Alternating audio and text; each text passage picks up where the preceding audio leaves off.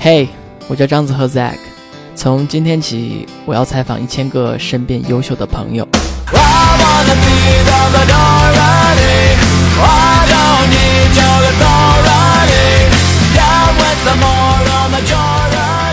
欢迎大家来到第四期的张子贺约。那么这一期呢，我是来到了北京。那在这个时间点，八月底九月初这个时间呢，很多人面临着要去找工作，要去毕业，开始一段新的生活。那我觉得有必要和呃之前呃一起去校招认识的同学，一起在产品经理这个岗位呃一起去努力的这个同学，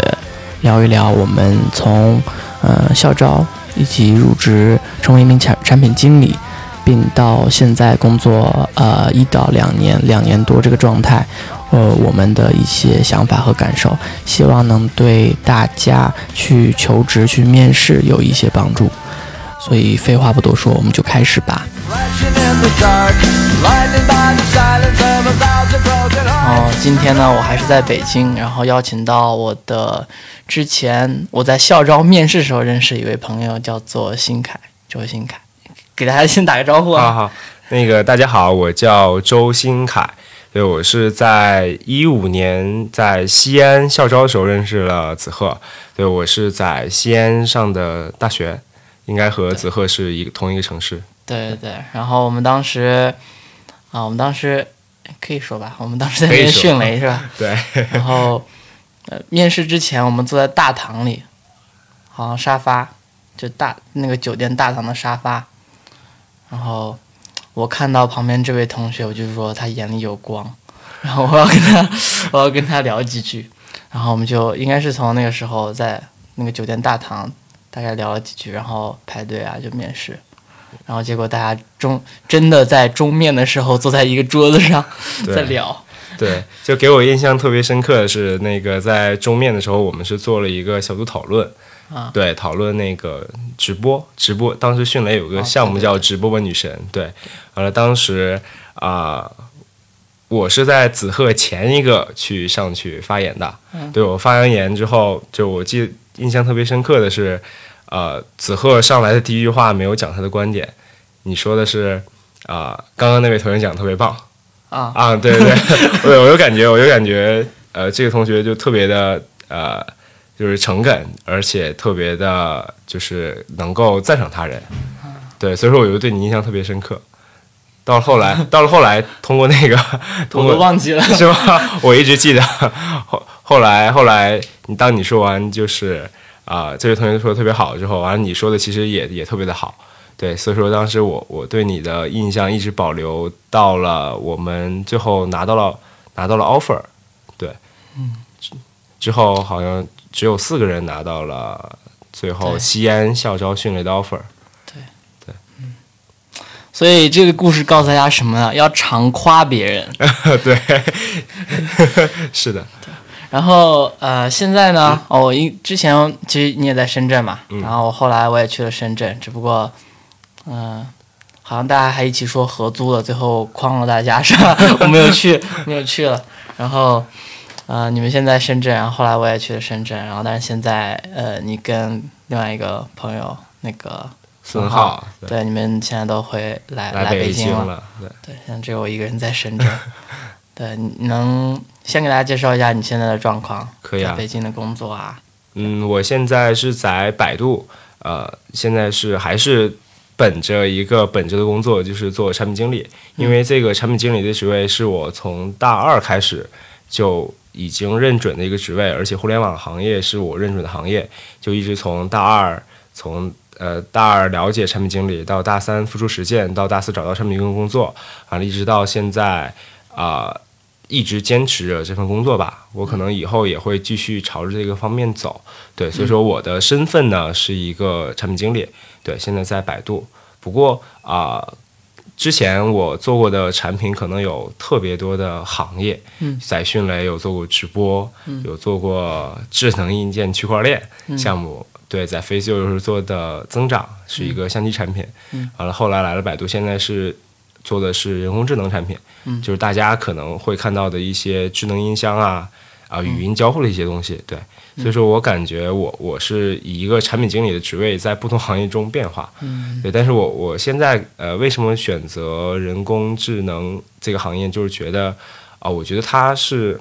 一个能够让人们的生活变得更简单的一个东西，对，嗯。所以说啊、说了这么多，主要是说我现在是啊、人工智能行业的一个产品经理，嗯。嗯，对，现在我们主要的产品是一个智能音箱，对。嗯，好，那我们其其实想回到最初啊，嗯。就是说，嗯，我们还在上大学的时候，嗯，就是怎么样去，呃，其实因为有很多职位啊，大学招聘的时候，嗯。那我们包括我在内和你，就是嗯可以想跟大家分享一下，说我们怎么样去确定产品这条路，然后并且就其实没有这个专业，嗯这些东西其实东西的话就是在网上看文章啊，去自己做分析啊，然后自己看一些产品需要掌握哪些技能啊，这样去面试嘛。嗯就是呃，你也可以跟大家分享一下你是怎么样去确定选择产品这条路的。好，呃，原因缘由是这样的，就其实我觉得是每个人都要在自己当前的一个时期去想未来一个时期的你要成为什么样子的。嗯，对我在其实我在大一的时候我就已经确定了，我大学四年毕业以后我是要去工作。嗯，对我是要去工作，不是去做研究之类的，因为我我感觉我是一个不是特别喜欢学用学用书本学习的人。对我感觉学习是每个人都应该啊、就终生去做的事情，但是嗯不想是以研究性的一个学习。对，所以说我就想去工作，但是工作呢，我又会去想，就是单从大学的这个专业去看工作是不靠谱的，因为我感觉中国的大学啊、有一份专业是和职位脱节的。对，所以说我我我当时其实看了很多文章，完了当时看了很多文章，最后得出一个结论，就是要先选行业，再选职业。因为当时我我的那个专业是呃信息管理信息系统，它其实是一个计算机和管理学交叉的一个学科。嗯完了之后，通过这个专业，我其实了解到，就是有一个互联网的一个行业吧，你可以去里面从事。完了之后，我在行业里面，我有我深刻的记得有一天，有一天我我上课，上课的时候，因为那个课我不太感兴趣，我就用手机去搜，互联网行业有哪些职位，嗯就是整个那一节课吧，那一节课有两个小时吧，一直在搜互联网有哪些职位，就是意思是我先确定了行业，再确定职位，完了忽然发现，忽然发现有几个职位可能比较适合我的特质，就是呃，就比如说有什么市场营销、有运营、有产品经理，还有项目经理，就这些当时我完全没有概念的东西，完了忽然发现，完了我再去一个一个搜这些职位有什么特。需要什么能力？忽然发现我的一个特质可能比较适合产品经理，这个就是我比较喜欢去想一些点子，啊、并且我我我比较喜欢就是说，啊、把我的想法去告诉别人，让别人和我一起合作实现这个想法。嗯对，这个就是当时啊、为什么我会我会认为我是有这个特质，就是因为当时我们有一个学校有一个 Flash 大赛，嗯，当时我 Flash 大赛设计动画的，啊当时我就是啊、看到了这个大赛，完了我回去了，我就跟我舍跟我舍友说，我们去做吧。其实当时我们什么没有没有人会做 Flash，完之后我就去策划这个东西，并且实现了。就用这个事例，我就觉得我有这个特质。完了，我看到产品经理也有这个，也需要这个特质和能力。嗯完了之后，我又去买书。对，当时上大学，我觉得 能接触到互联网职职位的一些东西，就是买书。第一本书就是那个《人人都是产品经理》。嗯。完了，后面又买了很多什么缔造企鹅啊类似的产品经理的书去看了。完了，感觉就是我会感觉看书会对你的潜意识带来一个很很强大的影响。嗯。就是你越看越觉得适合，越看越觉得适合，呃，越越觉得适合之后，你就越会去啊。呃照着自己的想法去做，完了到、对，其实是呃总结下来，其实就是呃发现自己的特质，让自己特质和这个社会这个行业所需要的职位相吻合。嗯，对，所以说是通过这个我找到了产品经理的这个职位，但是大大大前提就是你要明确你的未来的方向是就业。对对，是就是我我这是我的产品经理的历程。嗯嗯嗯嗯。那你现在在，比方说工作了这两年，两年，两年多了，嗯两年半吧，大概。是吧？对，差不多两年半这样一个时间的话，你再去看，呃，产品经理这个职位、嗯以及它未来的发展的话，你有没有什么其他的想法？啊，有啊，就是第一个问题是以现在的看一下产品经理这个职位对，第二就是想法是工作两年之对后，你对于他的理解，理解，以对，完了及对于未来，对于未来的理解。对好，那我先说第一个问题，就是现在对于这个产品经理职位的理解，就是因为我现在是在的百度这样一个呃比较比较大的公司，嗯。大公司有一个特点就是分工比较细，嗯，对，就会呃就是会导致产品经理其实是我感我的感觉现在更像是一个领路人的一个身份，嗯。对他其实你需要，我觉得产品经理，按我现在理解是你需要对你的决策负责。嗯，对，呃，我在之前工作前一年的时候和前呃前一年半的时候，我会感觉产品经理是一个对交互负责、对功能负责，嗯。而且对用户反馈负责的一个这样的职位。但是现在发现是对你的角色负责，因为我会忽然发现，呃，当大公司分工特别细的时候，那么你们如果要完成一个项目，其实你是牵扯了特别特别多的人，嗯。包括很多角色，包括很多开发，可能会花费两三个月才能实现你提到一个，比如很小的一个点。对对，所以说现在我我会忽然觉得，我现在做决策、做产品功能决策会更加谨慎一点。对，所以说我会感觉产品经理这个职位，在我工作两年以后，感觉决策的压力会大一点。对，嗯就是而且也特别考验你的决策能力。对，这是我我可能对我前两年产品经理最大的不同吧。因为以前只是一个执行者，感觉就是一个去画画交互，嗯。感觉去想一想共同点，想想对用户有价值的东西。嗯，对，而呃，这是第一个点，就是我对产品经理理解不同的第一个点，就是角色的责任更大了。嗯嗯。啊，第二点是我会感觉，呃，产品经理，嗯，之前我会认为产品经理是一个发现问题、解决问题的这样的一个一个一个角色，嗯。但是我我现在越来越发现，其实产品经理，呃，是一个要产生用户价值的，一定要产生用户价值的人，就是。呃，发现问题、解决问题，其实这个我的感觉是没有重点，就这句话是没有重点的，它会让你感觉，嗯，是好像什么问题都要解决。但是现在我忽然觉得应该是解决最重要的事情，就找到，其实发现改改进一下这句话，其实就是啊、发现最本质的问题，解决最本质的问题。嗯，对，这样的话，呃，才能不让你你感觉你每天都很忙，但是感觉没有什么效果。嗯。对，所以说这个也是我现在在训练的，因为我现在也感觉，感觉我是被工作所带着走，就是我会感觉工作来了 来了好多，我就去接了，嗯。但是我感觉好像某些工作并不能解决我们现在当前最重要的问题。嗯。对，因为以前看过一本书，就是最重要的事情只有一件。嗯，对对对，所以说我我会觉得现现在的产品经理，我觉得做事情要更加谨慎了，因为感觉现在。啊、你收到的信息太多了，你你真的不知道你该做哪一件事。是对，这是也是我最近的一个感悟吧。嗯，对，这是我现在不同的理解，这是第一个问题。嗯，第二个问题是呃，产品产品经理未来发展，呃，产品经理未来发展其实啊、我先谈过去吧，再谈发展。嗯其实产品经理的过去这个职位，这个职位其实是从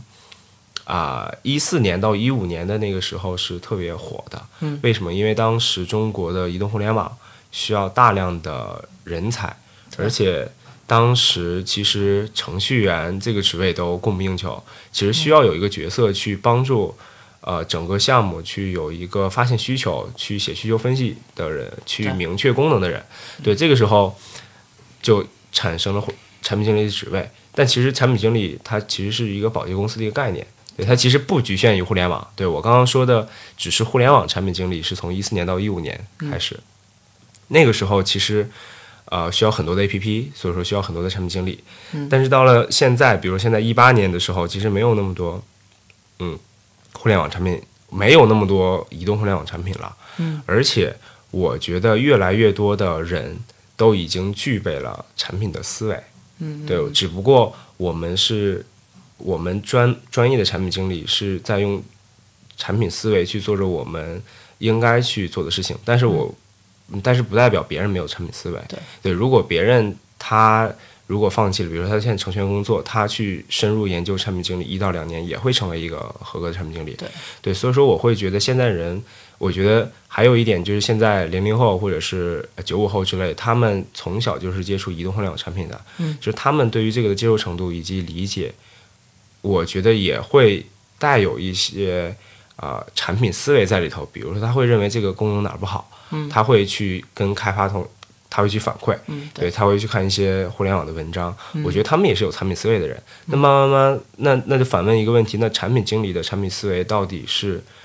是什么？是他到底有什么独特的壁垒嗯在？所以说，我觉得现在的产品经理可能，呃，第一没有需求那么多，可能第二可能大部分人需要找到他的特质。所以说，我会觉得未来的产品经理应该是，要么是一种属于技术型的产品经理，就比如说啊。嗯他能够深刻的了解技术的边界，并且能够把这个技术，呃，利利用技术的理解去辅助他产品的设计能够和技术达到一个完美的结合，这是第一种。第二种可能是深入了解行业的产品经理，就他会深入这个行业比较多年。就比如说，他如果是个教育类的产品经理，那他会很了解整个教育行业的，比如说从从怎么获客到怎么去。啊，怎么去，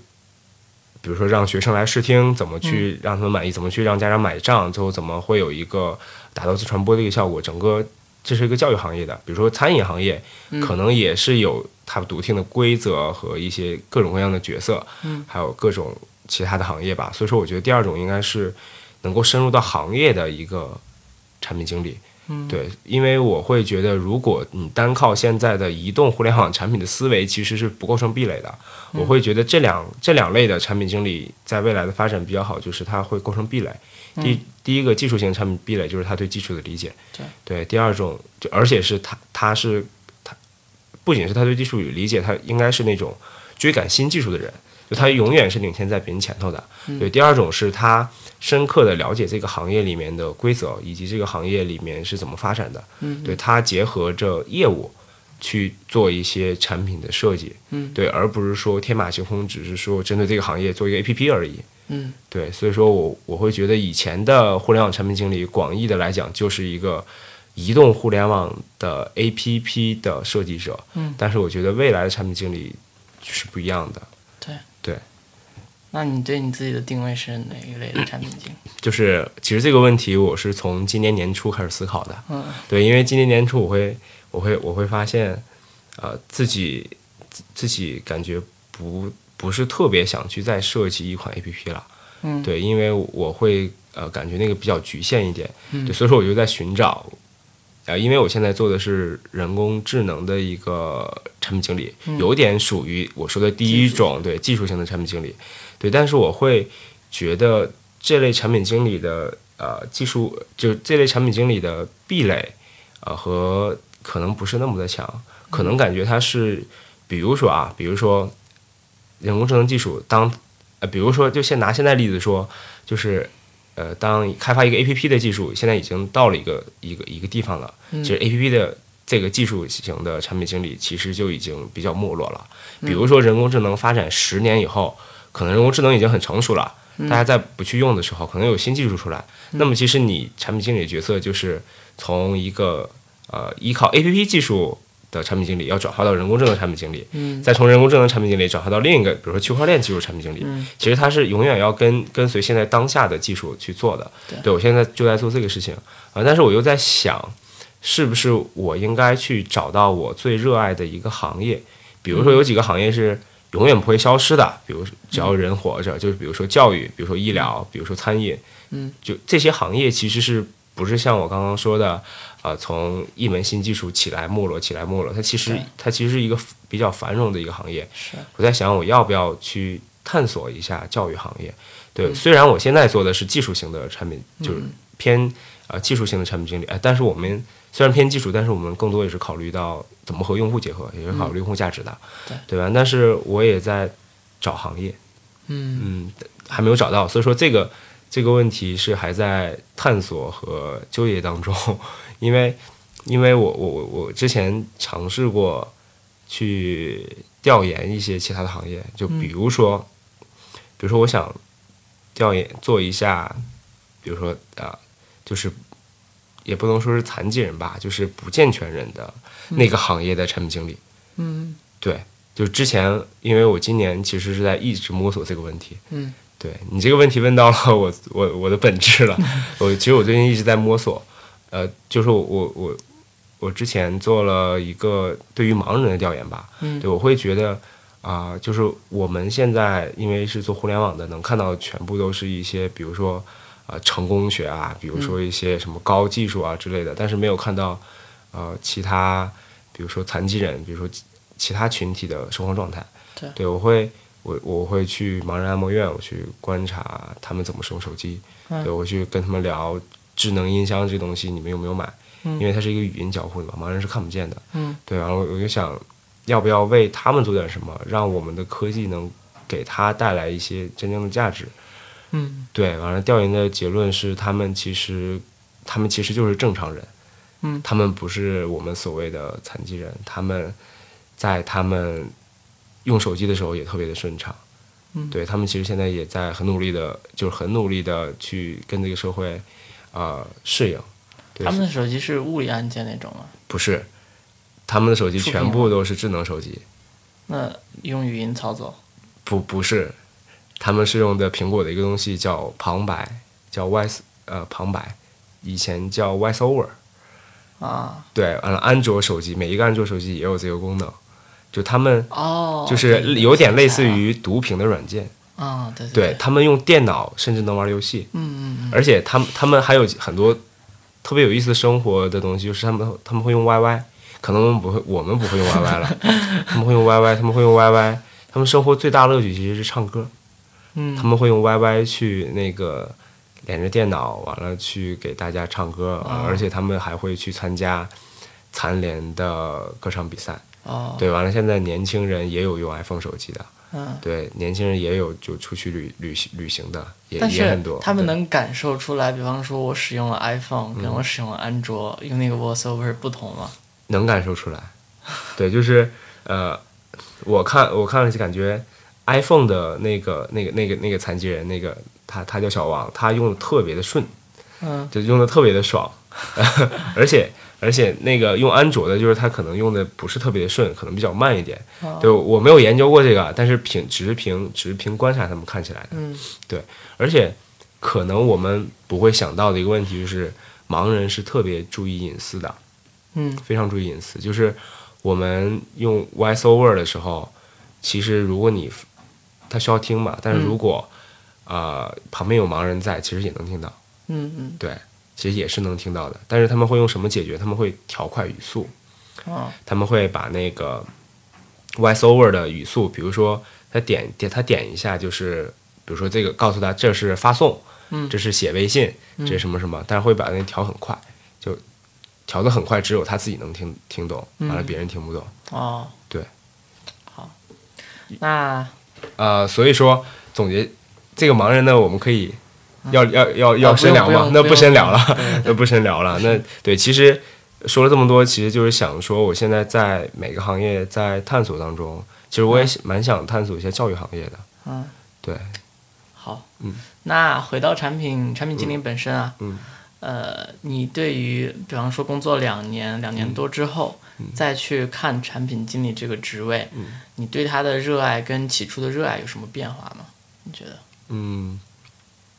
或者他吸引你的点现在有哪些？啊，它吸引我的点啊，就是我我先说变化吧，完了嗯再说现在吸引我的点。好变化是当时当时想做，就是大学的时候想做产品经理，我觉得是有两个动力在的。第一个动力是能找到一份工作，对；嗯第二份动力是能够真正的去把我大学时候呃大学时候看的书里面的东西，以及我自己做的呃以及我自己当时做了一个产品，能够把它真正的得到一个呃得到一个批判吧也好，还是就是能够真正的意识到我之前做的有哪些不足。嗯，对，其实这是两个动力。对，就想一个是想呃找到好工作，一个嗯就是想能让我自己对产品经理理解有一个专业的一个指导和认识。嗯，对，这是当时对产品经理的认识。嗯，对，和和和和吸引我的点。呃呃，还有一个点，其实吸引我的点，其实就是让我找到了我的能力能发挥的地方。嗯嗯，对。完了，现在再看啊、产品经理吸引我的点，其实最吸引我的点是能给用户创造价值。嗯，对，这是最现在最新闻的点，因为我们现在看到，因为我们现在做的产品不是特别的好，嗯，因为是在一个初期，不是特别的满意，嗯，我看到了大量的用户反馈在吐槽我们的产品，对，其实这个就让我非常的痛心，呃，因为就是让就就会让我感觉自己的做的产品被人这么骂了，但是他们还在依然热爱着你，还在用，对，还在反复不断的给你写反馈，嗯就是他们会写很长的反馈，而且有一个用户写写的反馈是我们正在做的功能，嗯所以就会让我感觉这个东西真的有价值，真的能给别人的生活带来一些便利也好，对，这个是现在产品经理最吸引我的点，而呃，现在还吸引我的第二个点其实是，呃，它是通往我呃。就是自我去自我自我实现的一个一个必经的路径，嗯，对，因为我以如果用用以终为始的这样的一个原则来说，可能我的终是去创业，嗯。对，我不知道什么时候去创业，或者四十岁或者三十岁，但是我觉得，呃，产品经理这个职位是是一个呃这个目标拆解下来的必经路径，对，所以说我必须要把产品经理做好，啊，把我该做的这个领域的做好，我才能在未来创业的道路上有一个很好的一个基础。嗯对，所以说这是两个现在最吸引我的点，这是一个变化吧。之前大学的时候的变化可能只是很单纯，对，只是很单纯想想怎么说呢？想有一个安身立命的地方。但是现在我的感觉是可能更更宏大了，对对，更宏大了，对我自己更更宏大了，可能对，可能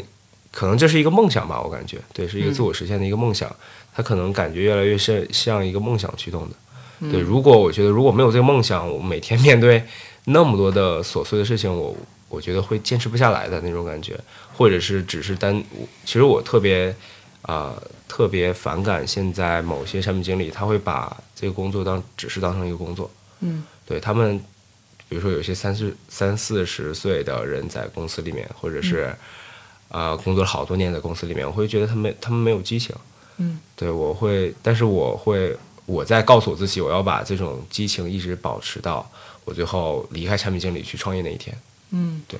完了之后，第二个问题是是什么来着？一个是变化，一个是啊，现在吸引我的点，吧对吧？对，现在吸引我的点，其实刚刚已经说到了已经说了，就是为自己其实自我实现是你对这路上的一一个一部分，对。但是我觉得呃，根本还是要为用户创造价值。嗯，对，其实这这个是我就是要敬畏用户，这这个是这个是我呃，我我我在前一个月自己想了一个座右铭，就是、呃，一切以呃一切以衣食父母为依归。就是我会，其实这是腾讯的一句话改过来的。嗯其实之前腾讯的话叫“一切以用户为依归”嘛。嗯但我会觉得等同于用户等于衣食父母，因为我现在所有的收入，包括我所有能做的事情，都是比如说百度这个公司给我的，但是百度这个公司的钱都是从用户那里拿到的。嗯对，我会觉得我会很敬畏他们给我们的钱，很敬畏他们给我的工资。我觉得这个可能是我们做产品经理的一个原则吧，一个心理状态。当然，自我实现也是也是由用户所带来的。嗯，对，我会觉得这个这个很重要。嗯那嗯，每当你在做一些决定的时候、啊，更多是呃，生活其实工作都有啊，对对对，就是现在有没有一些嗯问题是你会经常问自己的？比方啊说你刚才提到的，可能这个东西是否会给用户带来价值，嗯，这可能工作中你会问这个东西。对，那有没有说一些，比方说偏生活化的决定，嗯，你有没有一些问题是经常会问自己的，然后再帮助自己去确定这个东西我要啊要去做还是不要去做？现在让我想想，我会先问自己什么问题，对吧？对对对，嗯帮助自己去做决定的这种，嗯，帮助自己去做决定的一些问题。嗯对，其实我我会问的最多的自己的问题是我当初为什么做这个事儿。嗯就就有的时候，呃，我给你讲个例子，就是我我会有的时候在工作特别忙或者特别累，嗯完了下班回家在出租车上或者是工作前去，呃，在地铁上，我会经常问自己当初为什么要来北京。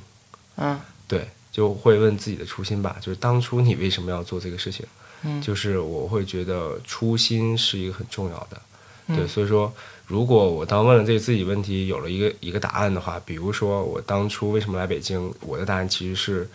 想要见到更多优秀的人，跟嗯更多优秀的人学习，想要面对北京这样的互联网公司很多的这样的一个呃压力下面去自己去突破。对，嗯这个是我来北京的初心。嗯对，每当比如说每当我很累，或者是每当我想放弃一些东西的时候，或者是没有去下决定做一些事情的时候，嗯对，可能我就会问自己这样的问题：当初为什么会来北京？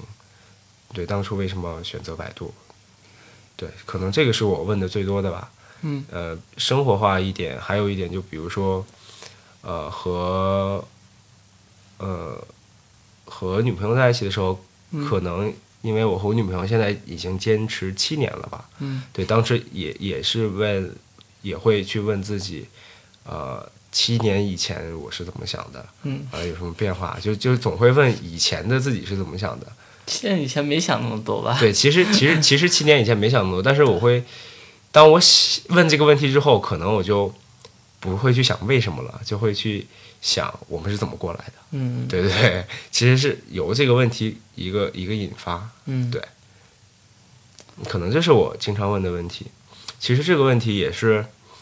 也是我一个朋友，就嗯他他他是我呃在大学的时候的朋友，完了他现在也在深圳，嗯。完了他当时我从深圳离开北京的时候，我跟他谈话了，嗯。完了因为他当时是从北京工作去了深圳，我从深圳去了北京，嗯。对，他就跟我，他反复给我强调这句一句话，就是当你失落的时候，你一定要经常问自己，当初为什么来北京？就他启发了我，让我现在会每天问这个东西。嗯。对，其实我觉得就是让自己不要去放弃，让自己呃敢于去做一些事情。嗯嗯那现在呃工作当中的话，你你的作息大概是个什么样子？呃，工作当中作息是这样的，就是每天会呃八点八点四十或者五十起床，嗯完了之后十点多到公司，嗯，完了晚上的时候就是会经常，呃，回复两下。呃十十一点吧，十、嗯就十点十点十点十一点十二点都有可能。啊啊对，是一个是一个这样的作息。其实这个作息我蛮不喜欢的，但是嗯一直改不太过来，因为就是我们感觉我们这边之前一直比较忙。嗯团队里面其他人如果也是这样子，你就很难说。作为产品的话，你先走。对对对，但是我是往往是我们团队最后一个走的。啊啊，嗯，那呃有没有什么事，比方说你早上和晚上都会做的事情？啊，有有有，啊。就是有有早上做的事情，就是对智能音箱说，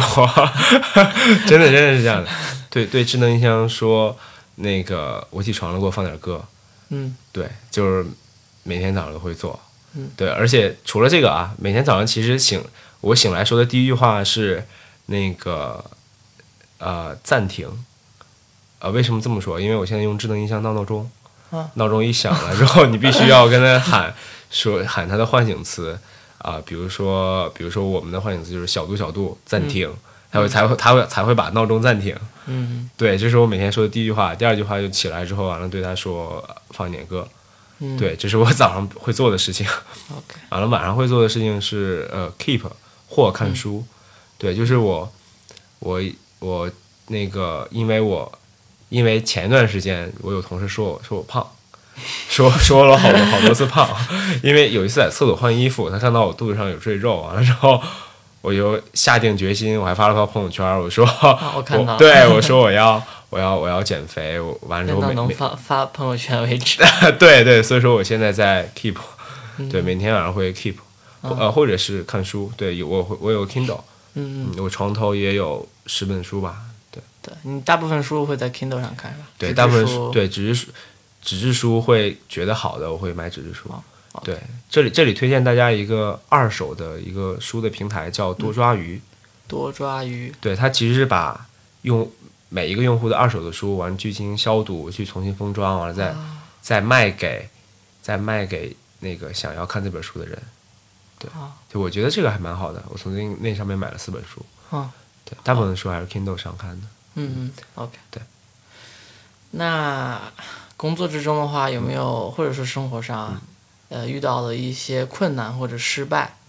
但是过了这坎儿之后，你觉得它已经成为你最喜欢的一个失败的经历了？呃，最喜欢就是，你，可以说可以这样理解，就是你最引呃引以为傲的一次失败的经历。最引以为傲的一次失败的经历。对，呃，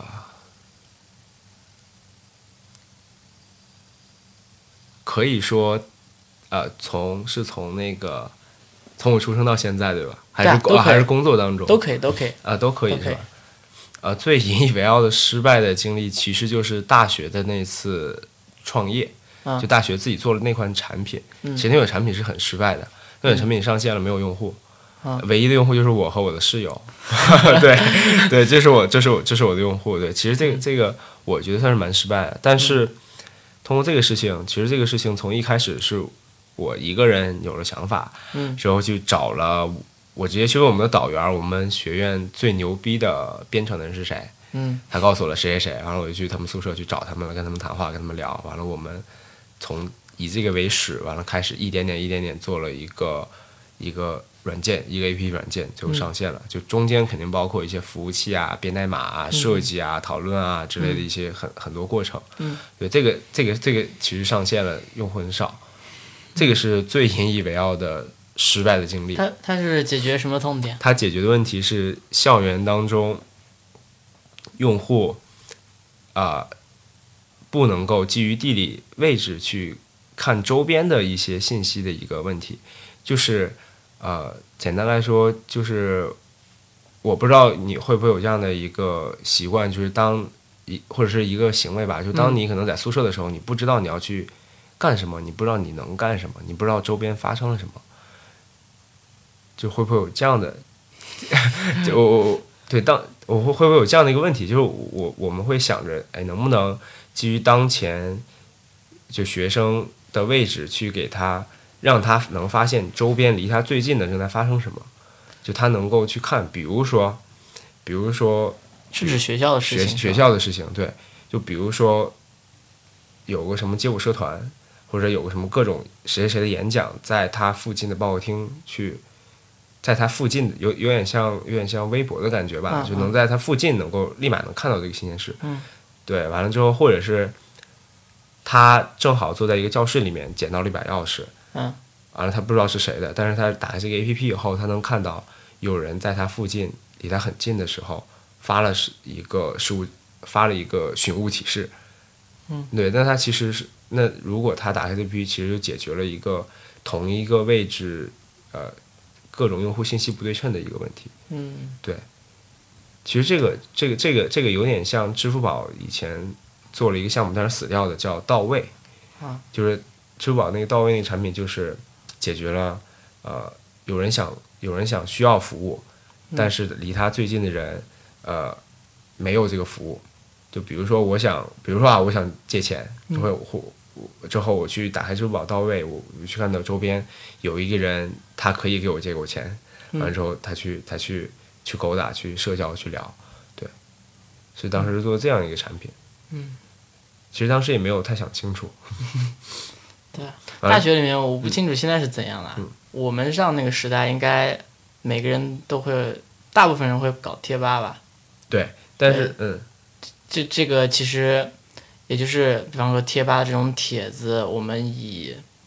地理对，以地理位置这种位置去去去去筛选，去对对对。呈现，是的，对，就是这样。对，是这样的，而且而且我会觉得之前贴吧那个维度是不太一样的，嗯它的维度其实是兴趣，完了我这个维度是收呃对事情和周边，嗯对我是想把这个事情做起来。嗯嗯。那现在工作其实 刚才我们聊了时间嘛，嗯，其实你是几点睡觉？十二点以后？我十二点以后，十二点一点。哦，OK，嗯，那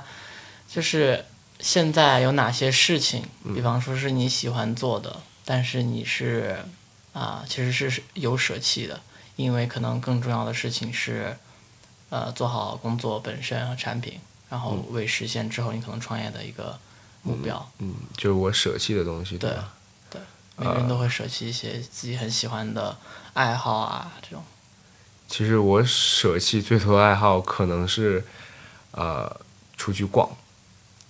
对，对，出去逛指的是去各种地方去看各种人或者各种的事情。嗯。对，因为呃，工作日特别累了之后，我就会以前我不是这样的，以前我会比如说在深圳的时候。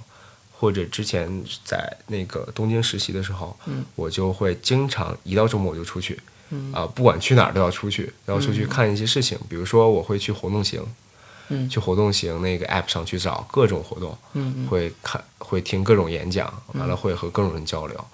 但但是来了北京以后，我发现除了工作的地方和生活的地方和偶尔几次出去，感觉没有再也没有去过。活动型类似的活动了，对，这个是我最喜欢的事情。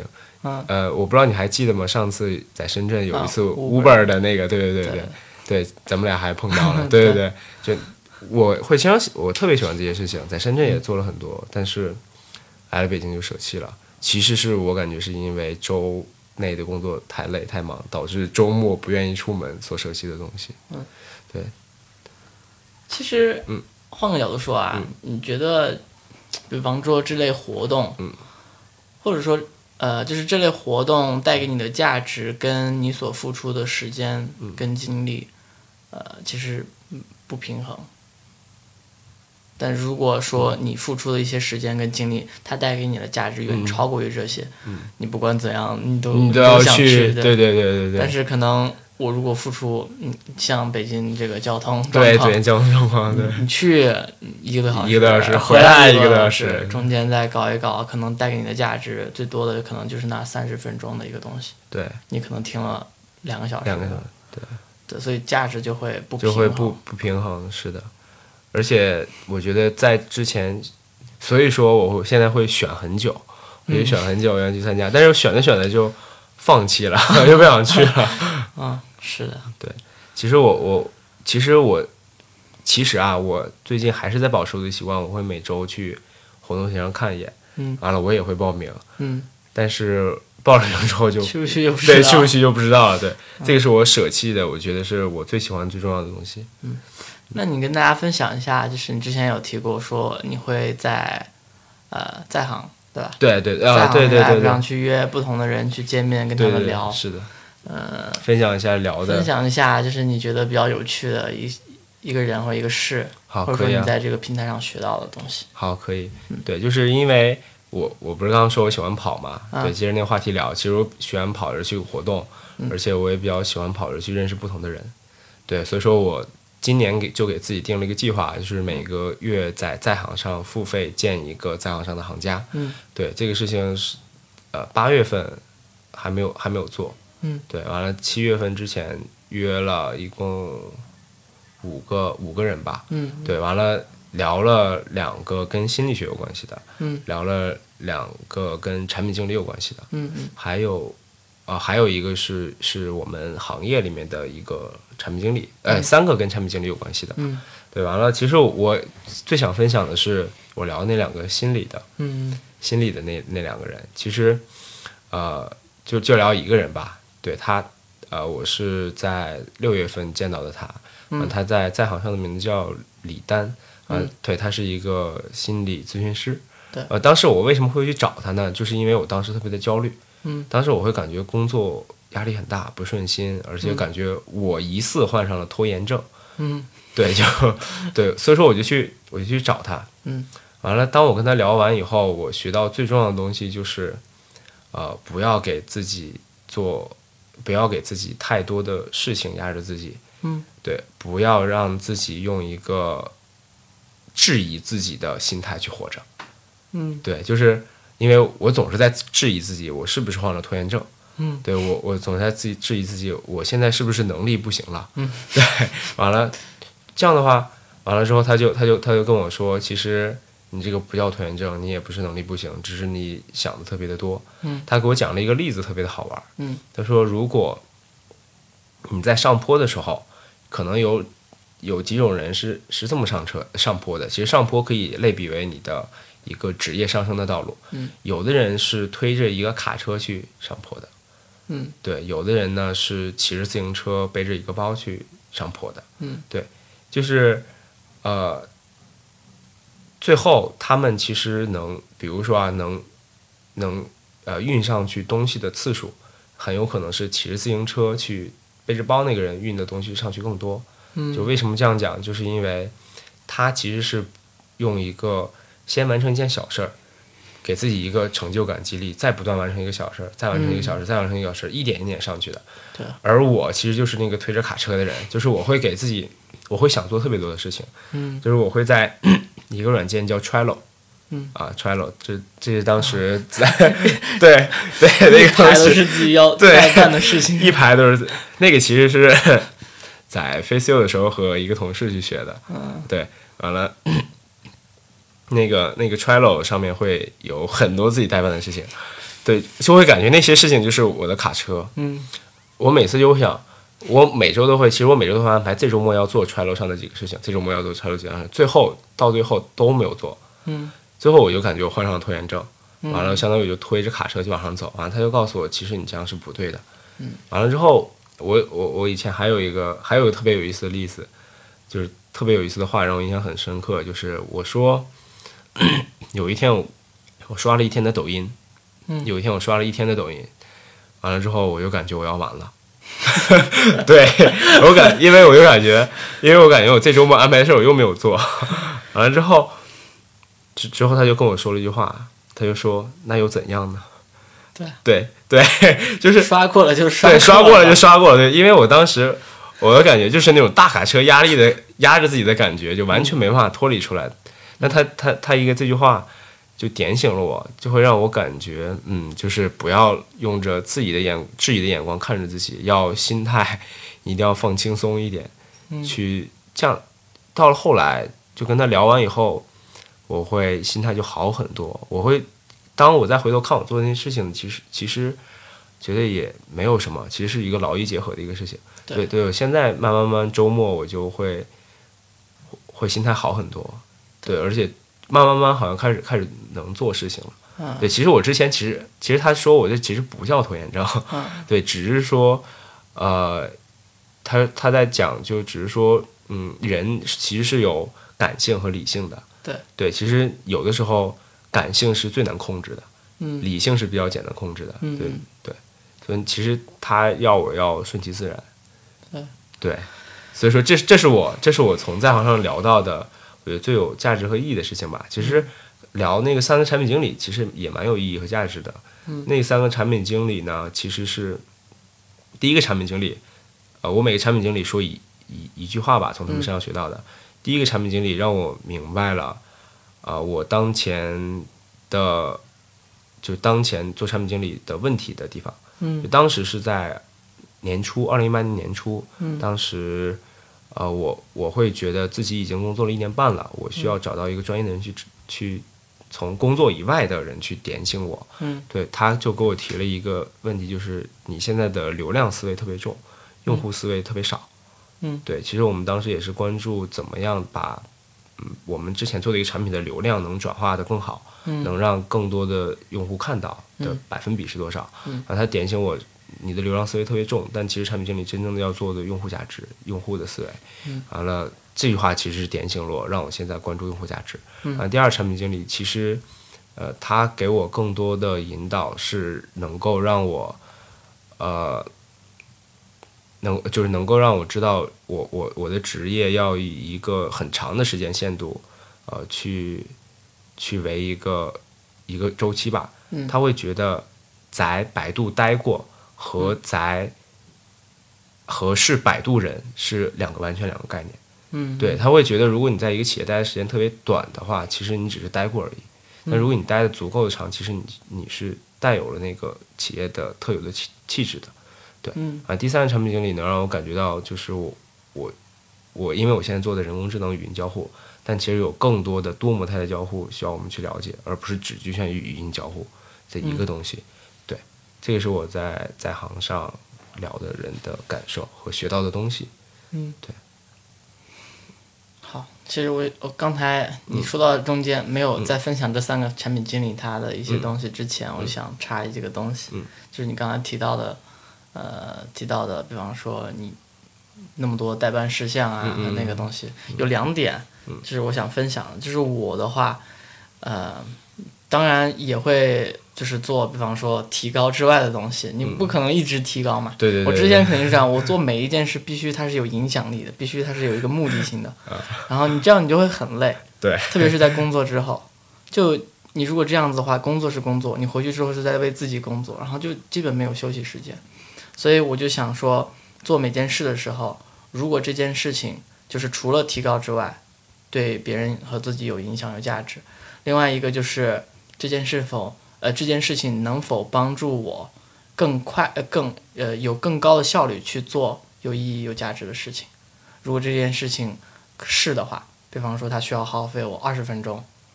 那我就去做这件事情，在这过程中去放松，然后再回来去做这件事情。对，这是一个方式，就是我我感觉就是我自己摸索到的一个方式。然后还有一个就是你说你代办事项很多嘛，我好像我其实有很多事情，但我不会说把它一一次性的全部贴到那个上面，然后去干着那看着那个就很焦虑嘛，对吧？然后我会说每周的话，我会给自己定目标，但是这个目标都仅限于这这个周末很短的时间。就比方说到这个周末，我来北京，然后我说我要采访人，那我的时间够采访几个人？我觉得这样一算的话，大概三个人肯定是可以的。如果有更多的人的话，可以去见，但有可能会影响到，啊、所以我就至少完成三个人，然后并且在空余时间能挤时间把一篇我自己要做的节目能写出来，这就够了。然后就这样想的，所以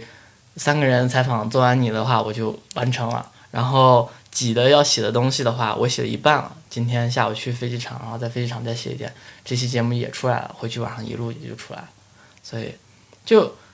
就会把它压到一个很小的范围里面，这样你去做的时候很容易去完成，对而且你的有正向的反馈，对对对，是的很，爽。对，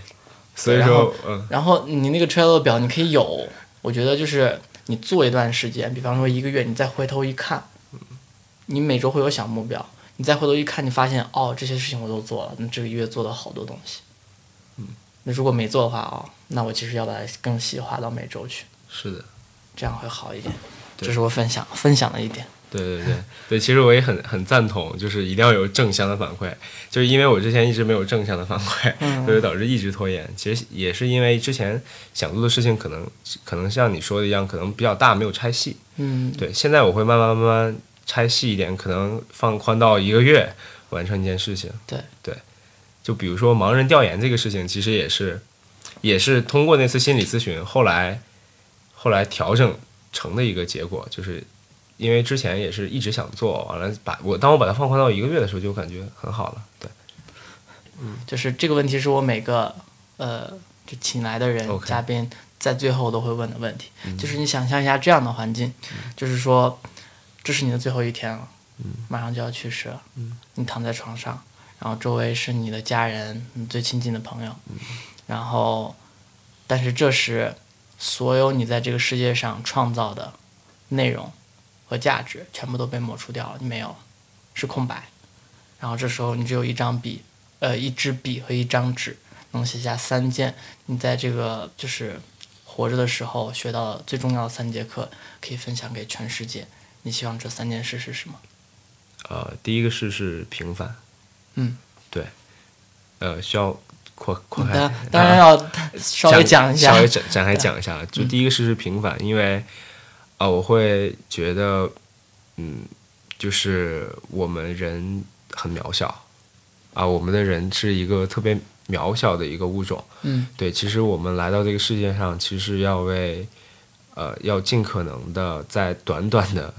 一百年内，就是特别渺小，可能就是八十年内吧，八十年内要、嗯要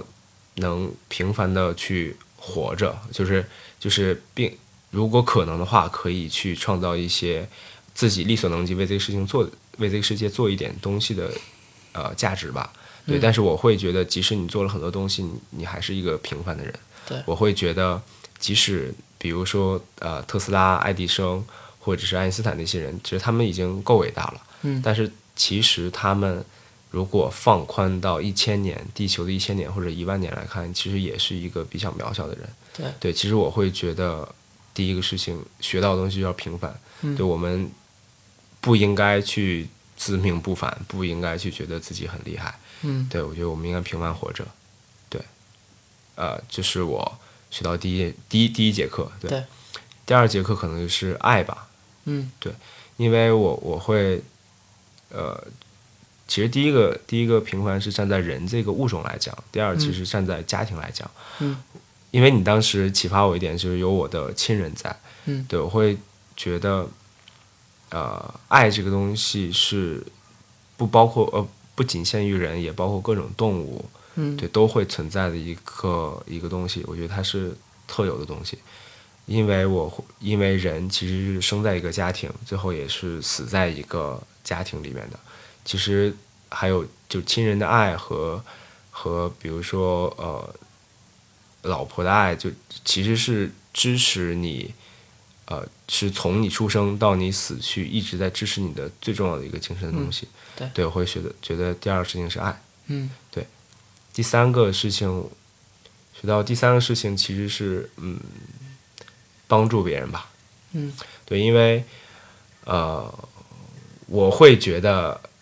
当我比如说当我到了那一天的时候，嗯我觉得我应该会帮助很多很多人。我觉得我会，我会在未来，就我现在以现在为为起点，我会在未来帮助很多很多人做他们想做的事情。嗯，对，因为所以说推导到那一天的时候，我会写到第三个，我我能给社会创造什么价值，就是帮助别人。嗯对，因为我我就是一个特别喜欢帮助别人的人，对，因为呃，就是我我会觉得人，就是除了家庭的爱，我觉得人就是应该互相帮助的。我觉得，呃，就不应该去祸害别人。嗯对，就是因为每个人都其实挺不容易的，而且而且我觉得呃，互相帮助能够让这个社会变得更美好吧。嗯，好，对，就是这三，可能可可能说的说的有点沉重，没有没有没 有，就就是平凡平凡爱还有帮助别人。帮助别人，对这是一个拥有大爱的心态。因为可能说的这个有点感觉像，但但其实这个是我是我经历，是我、是我啊、心里面想过的事情。嗯对，OK，好我能再补充一下吗？啊，可以啊，可以吗？就针对这三个话题，对就是呃，我我喜欢了一个歌手，喜欢了十多年，嗯对他叫朴树，啊对对对，为什么喜欢他？就是因为他这个人是真诚的在做音乐，嗯而且是特别坦诚的一个人，而且他写过个歌，其实也是在表达这个思想，嗯就是比如说《平凡之路》，对，比如说还有很多他描描绘的一些东西。哦，现在我一想，这些都是从歌词里和歌其实不是，其实也不是，其实也不是。这个，这个，这个其实也，呃，除了朴树以外，还有我从看《人类简史》啊，看这些也能悟出到平凡这个平凡这个东西。嗯对，但是我我会觉得那个朴树这个人，他其实更加强化了我的一个想法。嗯而且最近有个电影叫，可能很少人知道的一个电影，是一个中国的纪录片，它叫《大三儿》，大三儿，就是大三儿。啊对它这个电影是最近上映的，嗯现在影院应该还有。嗯，对，可能过两天就下架了，呃下下线了。对它下线了。对，我觉得这个电影里面就描绘了一个平凡的人，他想去西藏。他大三这个人是一个个子一米一的，一米一的一个一个算是有点障碍的一个嗯一个四十多岁的一个男人。嗯对他其实行动很不便，但是他很幽默，他对生活的态度很好，嗯他就特别想去西藏。嗯他就跟着他的朋友，最后，最后经历很反正很多事情吧，最后他去了西藏，去了布达拉宫，去了布达拉宫，他还觉得不罢休，他觉得他这辈子可能只能来一次西藏了。嗯他又去了珠峰的大本营，就那个海拔五千多米。嗯对，完了之后在在珠峰大本营，他说了一句，有有一个有一个有个对白吧，就是导演问他，嗯，你觉得你来了西藏，心灵被洁净了吗？就他说，啊、我的心灵这么纯洁，需要被洁净吗？嗯完了，导演问他，呃，你为什么觉得你心灵纯洁？嗯他就说了一句话，他就说我不祸害人。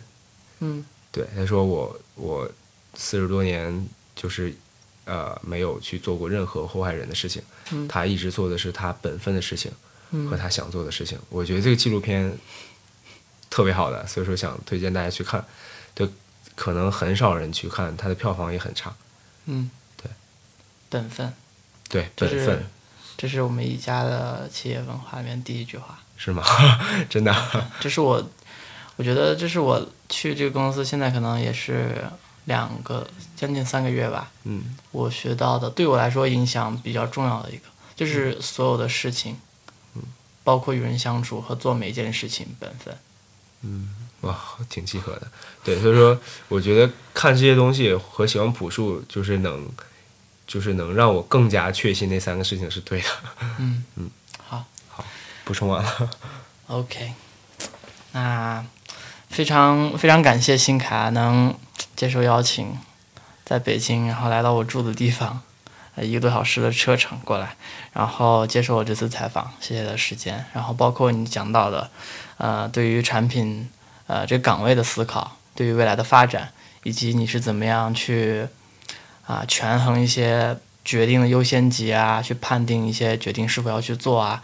呃，生活的思考，包括你想做。就之后对对于产品可能拆分之后是为了完成更大的一个自己的目标，啊、这些东西对我来说的话，其实价值也比较大。就是你身边如果呃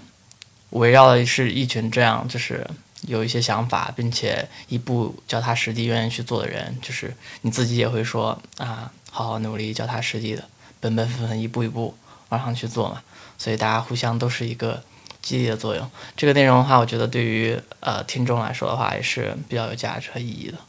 而且以 podcast 这种形式去呈现，就帮他省了很多时间。这个就是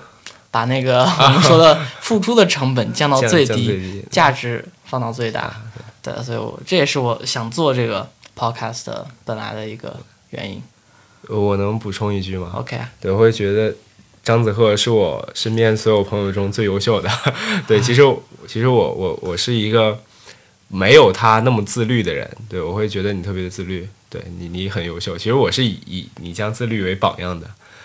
互真的相学习，对，互互相学。习。对，嗯而且我感觉我们俩也比较有缘分。嗯对，其实我们俩现在认识了算三年了。嗯对，虽然感觉每次呃见面不多，嗯但是感觉每次都挺有收获的。对。嗯，好对，下次下次我觉得我们可以一起去玩一些。东西。对，因为我我在深圳，我冲浪，嗯，对我去了一次冲浪，我觉得挺爽的，就是类似于你的滑翔伞的极限运动吧。对我感觉我感觉挺爽的。对，嗯我觉得我们除了聊这种这种比较就是产品经理啊，可以也可以聊一些玩儿的事情。对我觉得我觉得就是，呃，就在我们，在我们呃，我我是呃百度度蜜事业部，就是有有一个有一个 slogan 吧，叫啊、work hard play hard。嗯对我觉得这个说的蛮对的，就玩就要玩的开心。对，希望以后可以一起玩。好肯定肯定肯定，一起出去玩，好，一起拍视频。好啊，OK，好，那谢谢大家今天的收听了。好，拜拜。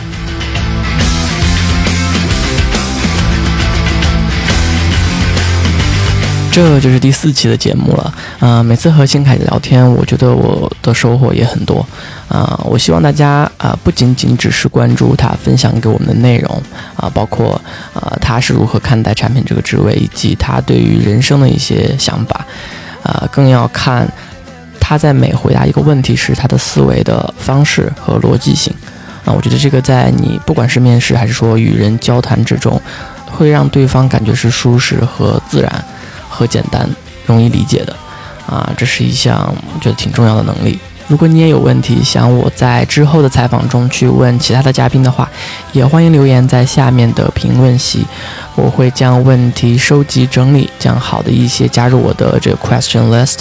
然后去问到之后的嘉宾。好，谢谢收听了，今天的节目就在这里，peace out。